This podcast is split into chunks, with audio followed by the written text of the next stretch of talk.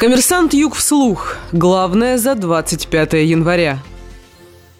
Футбольный клуб «Ростов» продавать не будут, заявил на пресс-конференции глава Донского региона Василий Голубев. По его словам, таких мыслей у областных властей нет. В этом году, заявил губернатор, желто-синим не ставят жестких задач добиться первого или второго места. Есть цель сделать команду после больших перемен. Напомним, в минувшем году о намерении продать принадлежащий областной администрации клуб заявил первый зам губернатора региона Игорь Гуськов. Тогда же местные власти сделали предложение нескольким крупным компаниям купить клуб за 1 рубль однако покупателя не нашлось.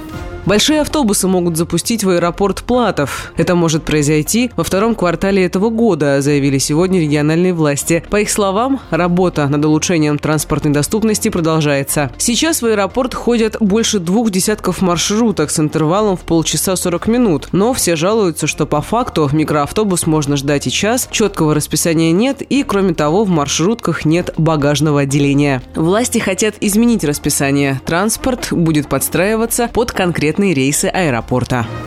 Экс-вице-губернатора Кубани Юрия Гриценко освободили из-под домашнего ареста. Меру пресечения изменили на подписку о невыезде. Как сообщил коммерсанту Юг адвокат, следователь счел, что основания для продления домашнего ареста господина Гриценко отпали. Напомним, Гриценко уволили с должности в мае 2017 года, на следующий день после задержания и помещения под домашний арест. Экс-вице-губернатора обвиняют в превышении должностных полномочий в уголовном деле о распоряжении средствами компании компании «Краснодар Край Госэкспертиза», а также в незаконном получении земельного участка в пригороде Краснодара. Свою вину Гриценко не признает.